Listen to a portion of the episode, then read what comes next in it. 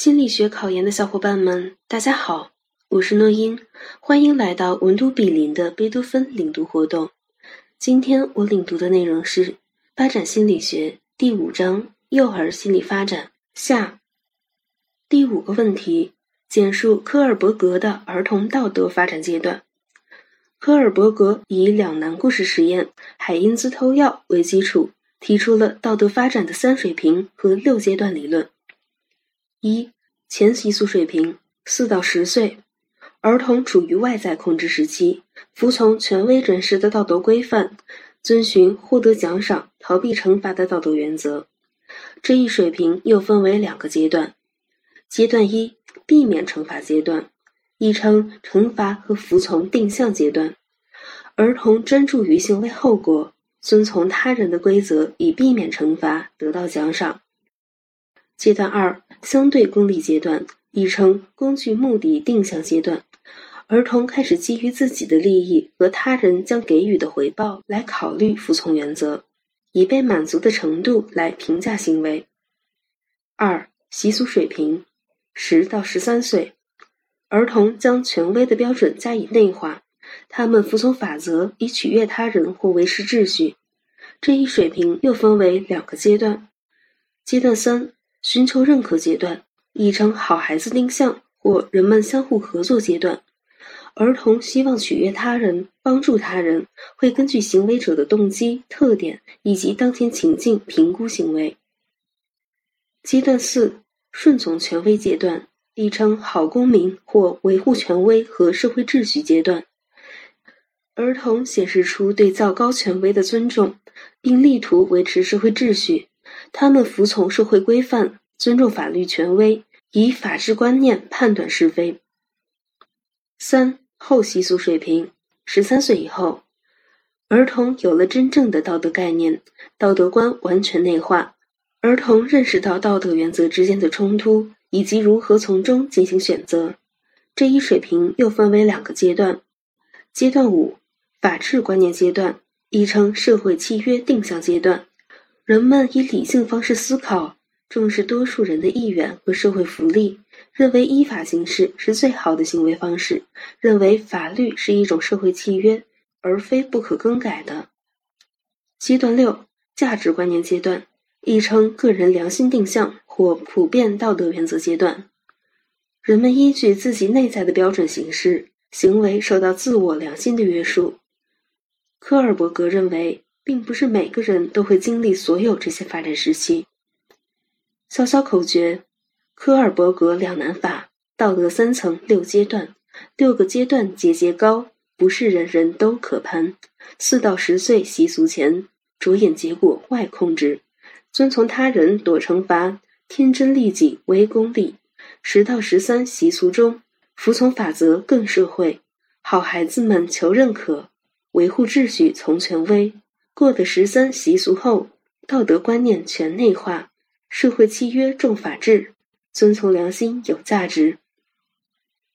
第六个问题：简述性别认同、性别角色标准、性别角色认同、性别角色偏爱、性别化的理论。一、性别认同。性别认同是对一个人在基本生物学特性上属于男或女的认知和接受，即理解性别。二、性别角色标准，社会成员公认的适合于男性或女性的动机、价值、行为方式和性格特征等，反映了文化或亚文化对不同性别或成员行为适当性的期望。三、性别角色认同，性别角色认同是对一个人具有男子气或女子气的知觉和信念。幼儿期，大多数儿童开始与父母认同，内化父母的标准、价值、态度和世界观。四、性别角色偏爱，指对与性别角色相联系的活动和态度的个人偏爱，最初表现在对不同玩具的偏爱上。性别化过程中，男孩比女孩面临更大的社会压力。五、性别化的理论。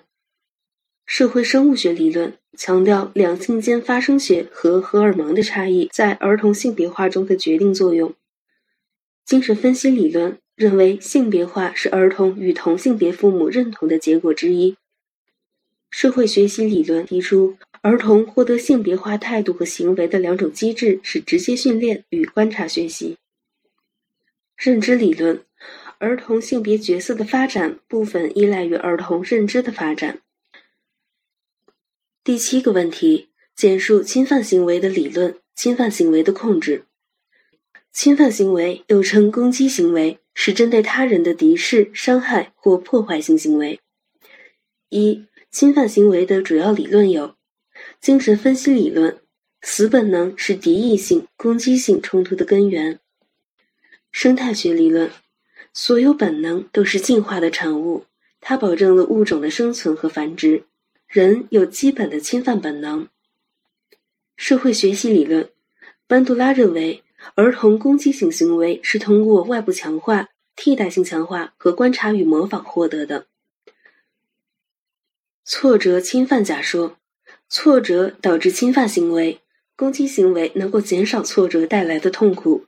攻击性行为与四个因素有关：受挫驱力的强弱、受挫内驱力的范围、以前遭受挫折的频率、侵犯反应后可能遭受惩罚的程度。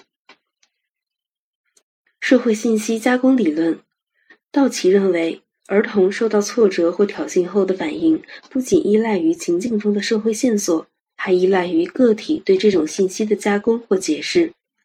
个体从面临某一社会线索到做出攻击反应的整个信息加工过程，包括五个过程：译码过程、解释过程、寻求反应过程、决策反应过程和编码过程。控制侵犯行为的方法有：一、消除对侵犯行为的奖赏与关注；二、榜样和认知训练；三、移情训练；四。创造减少冲突的情境。第八个问题：简述亲社会行为的理论及其训练。亲社会行为指对他人或社会有利的行为及趋向。一、亲社会行为理论。社会生物学理论：个体为了维持种族的生存与繁衍，需要牺牲自己以换取族内适宜性。精神分析理论。亲社会行为发展的必要条件是良好的亲子关系，其中认同起着重要的作用。社会学习理论，人们往往重复得到强化的行为，而避免重复付出代价和受到惩罚的行为。认知理论，随着智力的发展，个体掌握了重要的认知技能，影响了其对亲社会行为推理和行为的动机。二。亲社会行为的训练、角色扮演训练、自我概念训练、行为自我强化、榜样示范。小贴士：侵犯和亲社会行为属于发心和涉心的跨学科交叉知识点，在统考中均以大题形式出现过。第九个问题：简述儿童同伴关系的作用。同伴关系在儿童生活中。尤其是在儿童个性和社会性发展中，起着成人无法取代的独特作用，是不容忽视的环境因素之一。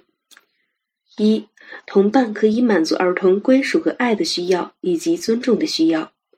二、同伴交往为儿童提供了学习他人反应的机会。三、同伴还是儿童特殊的信息渠道和参照框架。四。同伴还是儿童得到情感支持的一个来源。五、同伴关系不良将导致社会适应困难。小提示：同伴关系的作用在统考真题简答二零一三年七十八题中考察过，提示同学们谨慎这种容易被忽略的考点。这节课我带领大家领读了发展心理学第五章“幼儿心理发展”下，包括。简述科尔伯格的儿童道德发展阶段，简述性别认同、性别角色标准、性别角色认同、性别角色偏爱、性别化的理论，简述侵犯行为的理论、侵犯行为的控制，简述亲社会行为的理论及其训练，简述儿童同伴关系的作用等知识点，你都掌握了吗？欢迎留言区反馈。